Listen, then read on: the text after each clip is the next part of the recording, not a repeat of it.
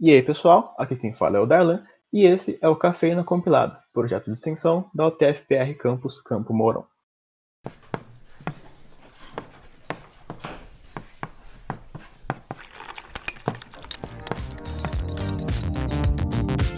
Sejam bem-vindos ao segundo episódio do Disciplina Cafeína, esse novo quadro aqui no nosso programa, onde falamos um pouco sobre as várias disciplinas dos cursos de Ciência da Computação para dar uma prévia sobre seus conteúdos e relevâncias e também dar um gostinho da experiência geral de cada uma delas para vocês que estão começando. O episódio de hoje é sobre lógica matemática.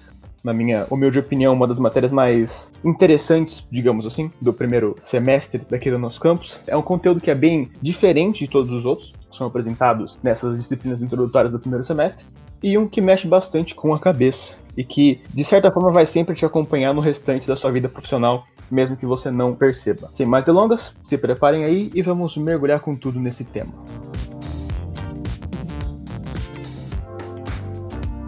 Primeiramente, começando pelo óbvio, que talvez vocês já devem saber só pelo nome dessa disciplina, lógica e matemática.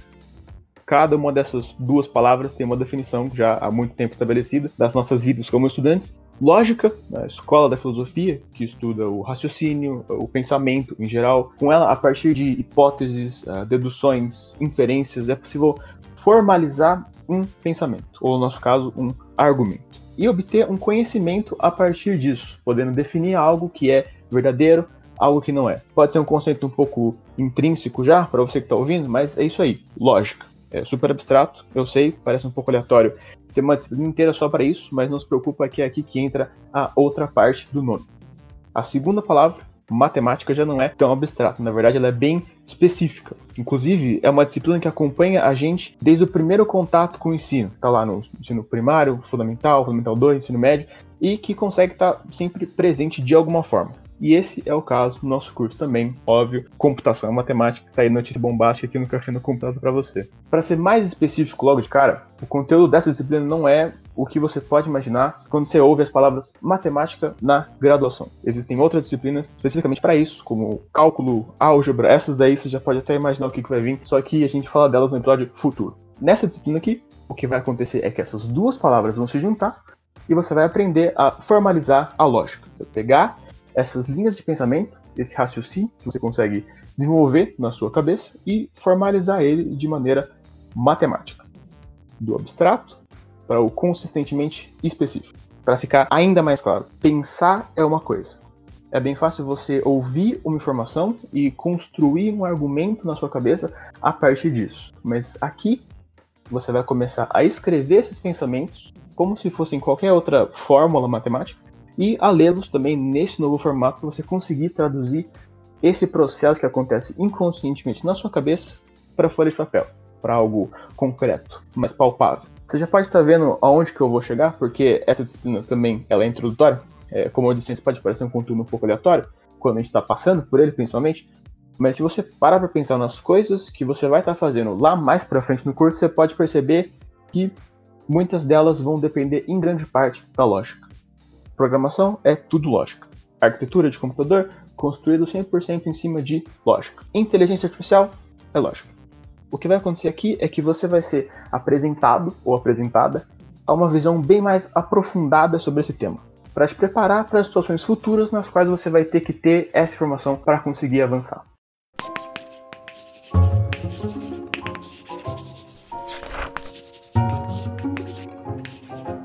Agora, falando sobre a experiência de fazer a disciplina, eu posso compartilhar algumas coisas com vocês. Lembra lá no começo, quando eu falei que, na minha humilde opinião, essa era uma das mais interessantes do curso? Então, eu não digo isso como simplesmente, uau, uhul, que interessante. Só que mais como que negócio estranho.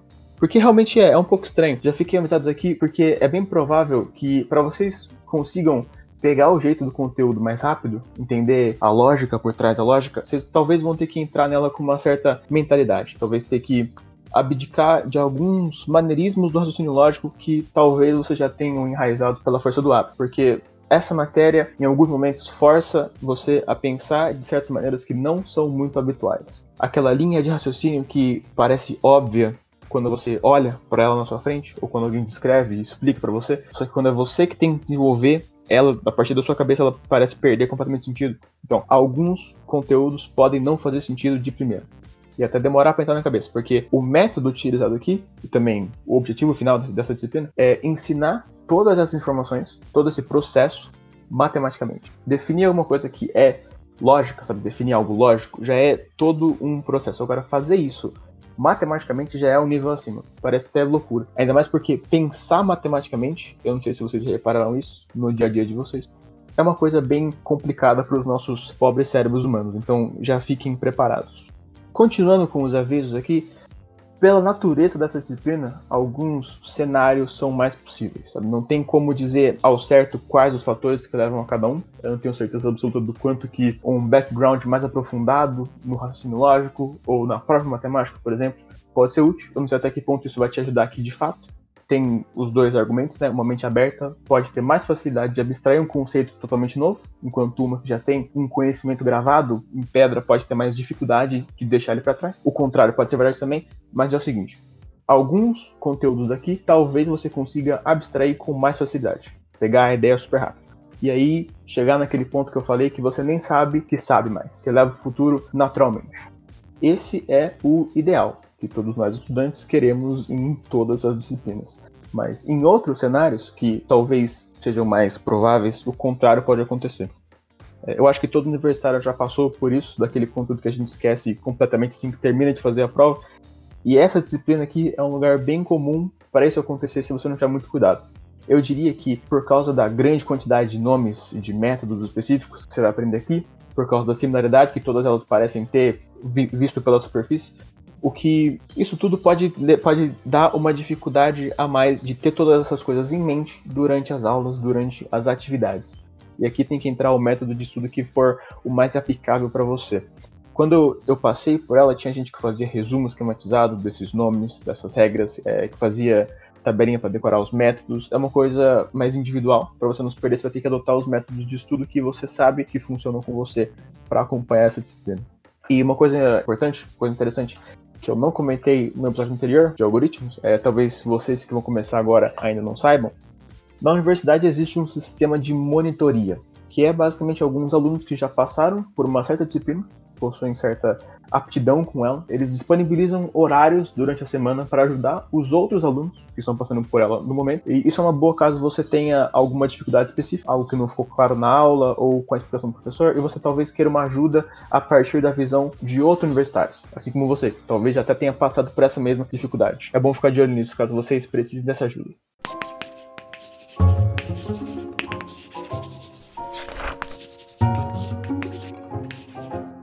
E eu digo tudo isso porque, de novo, essa matéria, mesmo que não pareça, ela é mais um pilar do curso, da área total, na verdade. Aqui você vai aprender a desenvolver a sua mente para você conseguir formalizar o seu pensamento e a partir disso você vai conseguir começar a argumentar melhor, mais concisamente. Então, consequentemente, você pode ter uma maior facilidade de se desenvolver nessa área que é a ciência da computação no futuro. Agora, sobre os conteúdos específicos. Vocês já sabem que eu não posso explicar cada um aqui com a profundidade que eles merecem, porque é, eu assinei um contrato comigo mesmo que esses episódios iam ser curtos, mas também porque eu, eu, sou só mais um aluno de BCC, assim que nem você, não professor. Eu não quero te confundir mais do que você já possa estar. Eu lembro que eu ficava bastante confuso no começo, quando eu fiz essa, essa disciplina, mas o que eu posso tentar fazer, que é o objetivo desse quadro final, é dar uma prévia do que você vai aprender a fazer e, de fato, fazer nos seus futuros dias dentro da sala de aula e fora dela também. Pensa no que eu falei antes, sobre transformar um pensamento em um argumento. Uma proposição seria isso, uma sentença que propõe algo. E a interpretação desse algo atribui a ela um valor verdadeiro ou falso, um dos dois. Não vou entrar em termos quânticos aqui. A partir dessas sentenças, desses valores dessas sentenças, você pode utilizar aí um panteão de técnicas e interpretações lógicas em cima disso para obter mais informações, para analisar cada informação individual se comporta dependendo da distribuição desses valores, verdadeiros ou falsos, e que a lógica. As operações entram nessa parte. O princípio da conjunção, o AND na programação, se você já sabe esse conteúdo. Ah, se ambas as coisas forem verdadeiras, o resultado disso também é verdadeiro. Disjunção, o OR, onde apenas uma parte precisa ser verdadeira por o resultado inteiro ser verdadeiro. E aí, entre várias outras, né, tem disjunção, exclusiva, negação, condicional, bicondicional, deve conhecer na programação como shore, not, if, if and only if.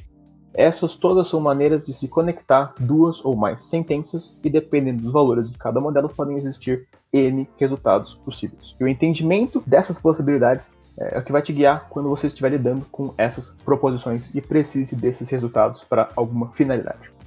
Essa lógica proposicional que é o pão com manteiga dessa disciplina, trabalhar com esses conectivos de operações, por exemplo, isso tudo vai te seguir o resto da sua vida se você quiser trabalhar com programação. Quanto às técnicas, é, esses métodos de interpretação que você vai aprender, que vão ser aplicados em cima desses conjuntos de proposições, e onde você vai de fato aplicar a lógica, tem uma nação inteira. Não quer dizer que você vai entender uma palavra sequer do que eu vou dizer aqui agora.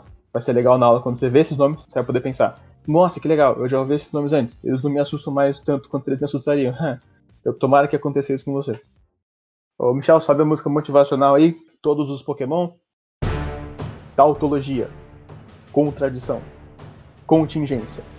Implicação. Equivalência. Substituição argumentos, modus ponens, modus tollens, silogismo, dilema, e aí por aí vai até o infinito.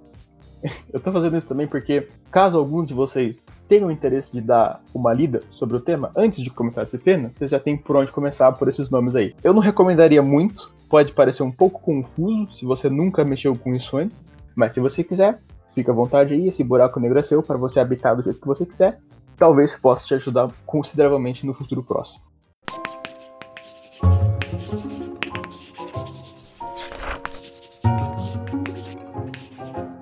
Como na maioria das outras disciplinas, no decorrer das aulas você vai ser apresentado a e resolver uma enxurrada de problemas e atividades. Eu acho que essa disciplina é a que você mais resolve exercícios durante as aulas, porque é bastante coisa para entender. É, dependendo do caso, essas atividades podem valer nota ou não.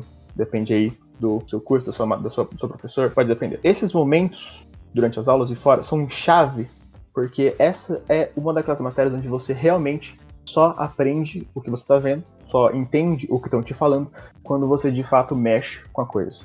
Ah, esses exercícios eles são importantes tanto dentro quanto fora das aulas, porque muitas vezes você pode não entender uma coisa e nem saber direito aonde você se perdeu, o, o que está faltando no seu raciocínio. E se você não ficar de olho nisso, pode acabar perdendo o ritmo das aulas e dar um trabalhão para realcançar depois. Isso tende a acontecer com certa frequência aqui, uma frequência maior do que o padrão do curso, eu diria. É, mas como sempre, o professor ou a professora que for ministrar a disciplina vai compartilhar meios externos para se acompanhar os conteúdos. Sejam livros que foram utilizados para montar as aulas, normalmente disponíveis na biblioteca da universidade, a lista de exercício extra, por exemplo, entre outros. Então, se você quiser uma dianteira logo de cara, recomendo você ficar de olho nisso assim que as aulas começarem para você já ver se leva jeito para coisa ou se a disciplina vai ser uma jornada mitológica.